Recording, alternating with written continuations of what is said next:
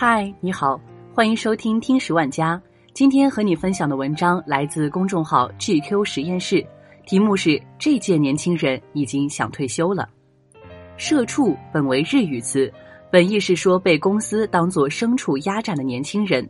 即将过去的二零一八年里，社畜成为了职场年轻人自嘲的常用语。社畜永不下班。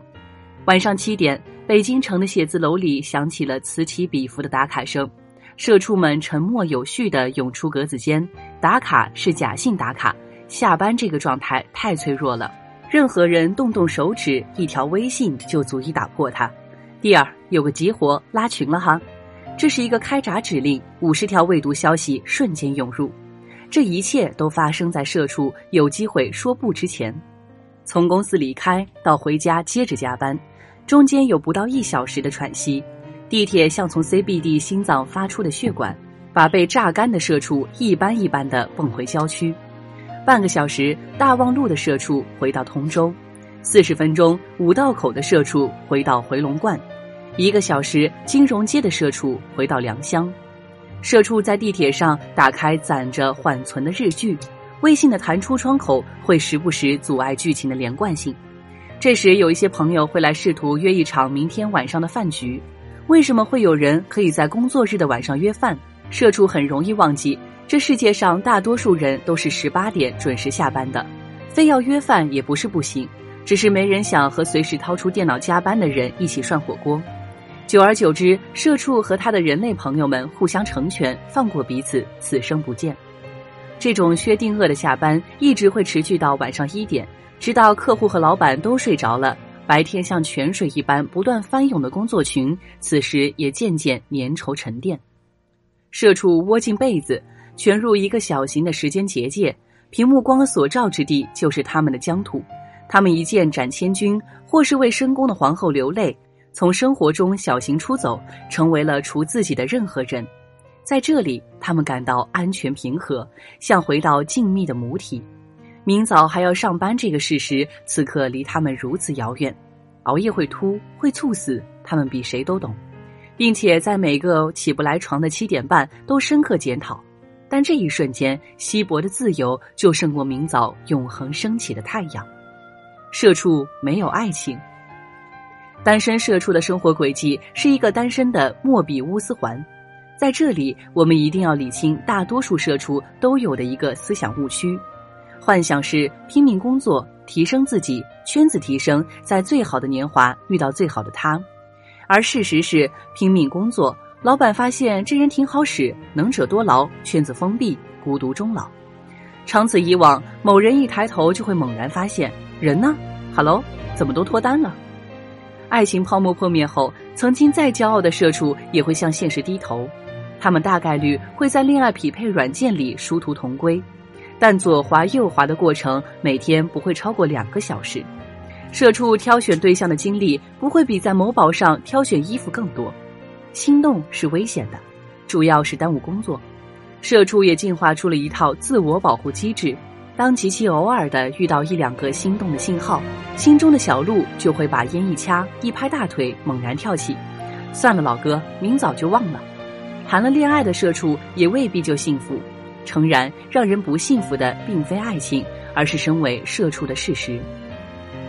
当两个人终于脱离了互相叫小猪宝宝的愚蠢阶段，恋爱的新鲜感退潮，生活的狰狞才显山露水。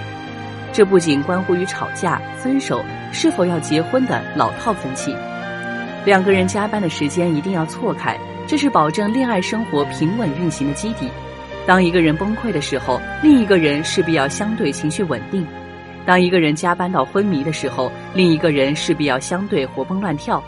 当两个社畜同时瘫在沙发上的时候，爱情就在寂寞的虚空现身，审视着妄图拥有它的两只卑微动物。电视自顾自的打开，播放着一些《如懿传》《创造幺零幺》或心动的信号。如果剧情进行到某一刻，他们还有那么三言两语但不约而同的吐槽，爱情将在此刻闪光。社畜。工作值得，工作诚然令人焦虑。社畜解决焦虑的方式是以毒攻毒，越努力越焦虑，越焦虑越努力。每个社畜都经过一段拼命努力的时光，标配是随身携带 Kindle，，听公开课入睡。但最重要的努力还是拼命工作，这是每个社畜生命里最重要的组成部分。社畜也曾经幻想着可以抽中姓小戴的锦鲤大奖，但看到那串长长的中奖清单，他们又犹豫了。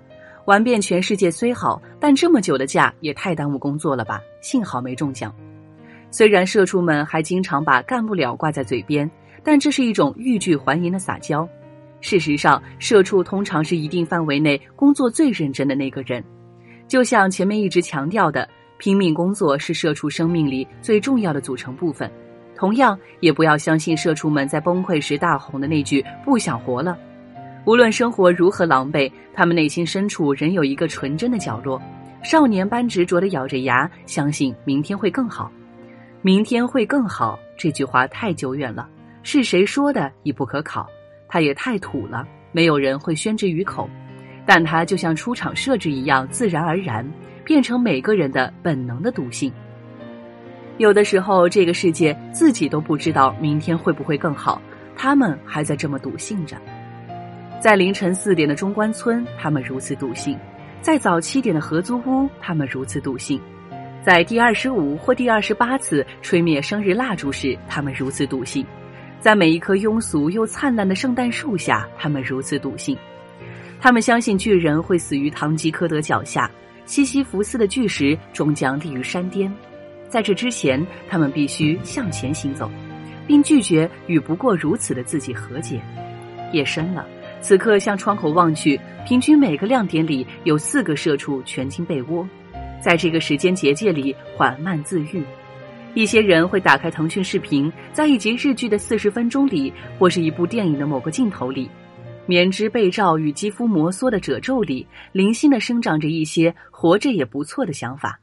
就像卖火柴的小女孩，划亮一集一集的综艺和电视剧，点燃短暂的温暖和希望。白天被剥夺的一切敏感情绪，在夜里重新生长触角。这里有你想过的生活，想成为的样子。有你忍住的泪水，有生活欠你的一场大笑。只要屏幕不息，故事就不会停止。好了，这就是今天的节目，感谢您的收听，我们下期再见。